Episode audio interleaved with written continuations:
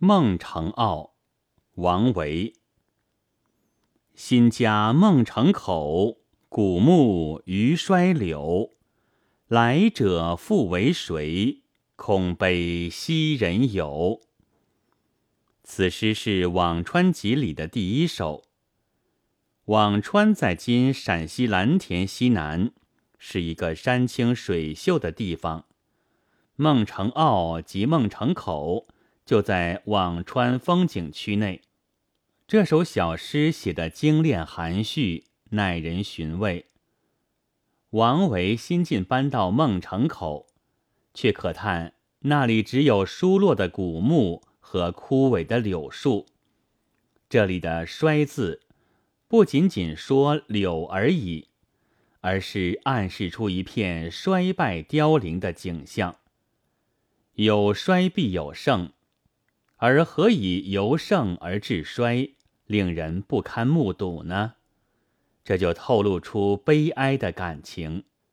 接着，诗人给自己排解：我在这里安家是暂时的，以后来往的还不知是谁，我又何苦去悲哀呢？过去那种古树参天、杨柳依依的盛景，原是前人所有的。我又何必为前人所有而悲呢？这岂非徒然伤感吗？仅王羲之《兰亭集序》里讲到，聚会时的心与所欲，到情随事迁的感慨，即一喜一悲，认为后之视今，亦由今之视昔，悲服。王维在这里感叹盛景的被破坏，含有今之视昔而悲之意，而来者自然又会有后之视今的感叹，这是发人深思的。孟城口本为初唐诗人宋之问的别墅，宋曾以文才出众和媚富权贵而显赫一时。后两度贬谪，客死异乡，这所辋川别墅也就随之荒芜了。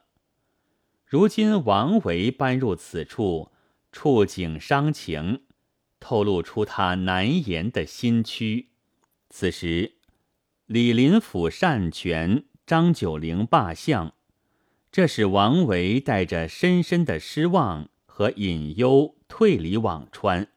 故当他看到目前这一衰败景象时，心绪再也不能平静，很自然地想到别墅的旧主人，自己今日为昔人宋之问而悲，以后的来者是否又会为自己而悲？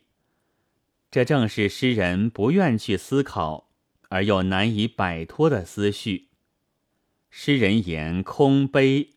实际上是一种更深沉的悲，是一种潜隐在心底的痛苦。